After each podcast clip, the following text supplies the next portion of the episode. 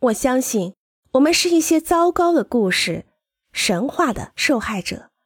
我们已经相信他们是我们的目的。建立在上述六个规划概念基础上的二十世纪的传统。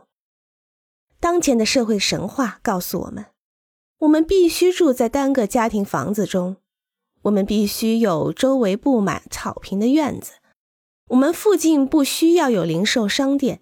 只有一些其他的房屋就可以了。当要离开住宅区时，家庭中的每个人都必须驾车。家和你要购买一片面包或者一瓶牛奶的任何地方有很长的距离。那一系列神话回到了个人的森林中的边缘小屋。当然，这不是世界其他地方共有的神话。欧洲的城市，地中海沿岸。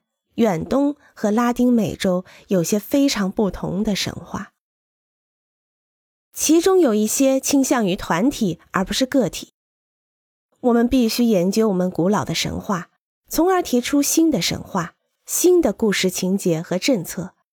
他们支持团体而不是否定它。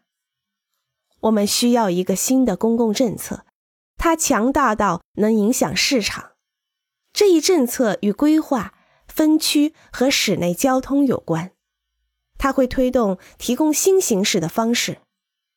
不可否认，房地产的发展受市场驱动，所以政府的公共政策可能需要做出必要的调整。这些调整可以创造当前正在消失的持续的实体社区之类的东西。